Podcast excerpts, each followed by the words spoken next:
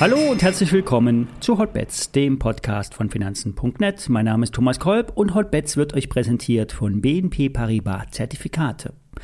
BNP Paribas wurde beim Deutschen Zertifikatepreis 2022 mit dem Siegel Bester Zertifikateanbieter für Anlagezertifikate ausgezeichnet. Und zusätzlich holte die französische Bank mit dem Frankfurter Zertifikateteam den ersten Platz in der Rubrik Kundenservice und beste App.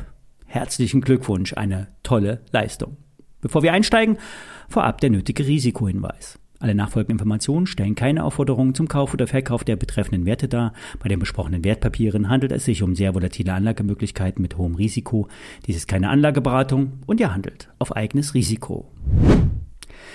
Die Euphorie aus der Vorwoche ist komplett wieder abgebaut. Bis Freitagabend haben die amerikanischen Indizes permanent abgegeben, vor allem die Tech-Werte. Und wie ihr sicherlich mitbekommen habt, hat AMD vor einem Umsatzschwund gewarnt. Zudem wurden neue Expertbeschränkungen von Seiten der US-Administration in Richtung China ausgesprochen. Die Hoffnung war groß, dass diesmal alles anders ist, dass die Chip-Produzenten wegen dem Halbleitermangel den Abschwung besser meistern könnten. Es hat sich aber wieder einmal bestätigt, Chipwerte sind Frühzykliker. Der Absatz bricht in der Chipindustrie besonders früh ein.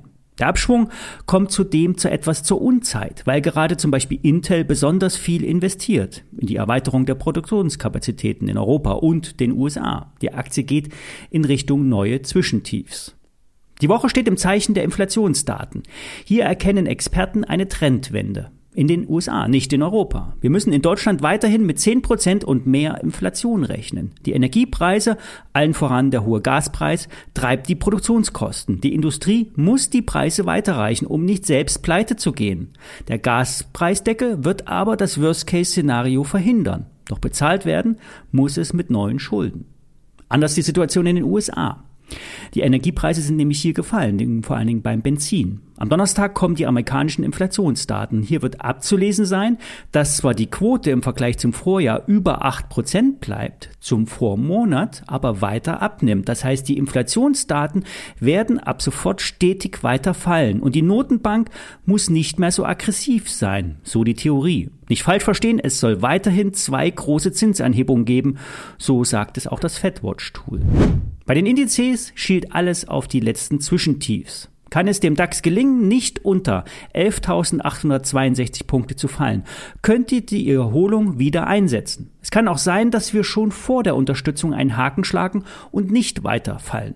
Für den Trade der Woche gebe ich die Erholung nicht auf. Ich gehe long. Wer will, kann das im DAX machen. Ich nehme eher den S&P 500. Im DAX wurde das Gap vom Montag der Vorwoche zur Xetra-Eröffnung geschlossen. Fallen wir nun nicht mehr unter die Eröffnungskurse drunter, könnten Anschlusskäufe den DAX höher treiben. Für meinen Trade der Woche habe ich mir einen S&P Call mit der Basis 3509 rausgesucht. Der Schein hat kein Laufzeitende und einen knackigen Hebel von über 28. Fällt der S&P 500 unter 3600, wird die Erholung misslingen. Den Stop kann man auf den KO setzen, ich werde ihn aber vorher verkaufen, um mir nämlich das Aufgeld zu sichern. Es ist nämlich so, dass kurz vor dem KO der Schein höher gepreist wird als der innere Wert. Aber bleiben wir bei dem positiven Szenario.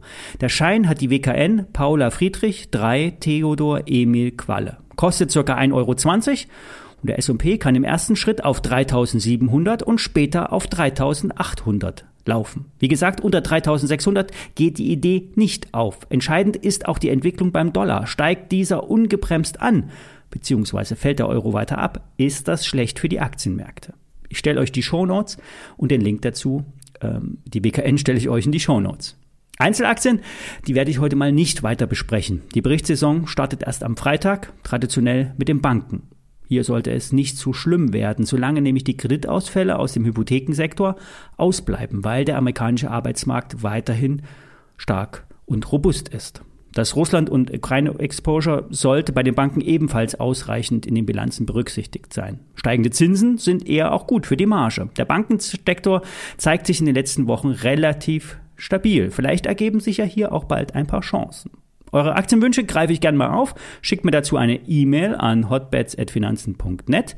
Ich wünsche euch einen guten Start in die Woche. Bis morgen.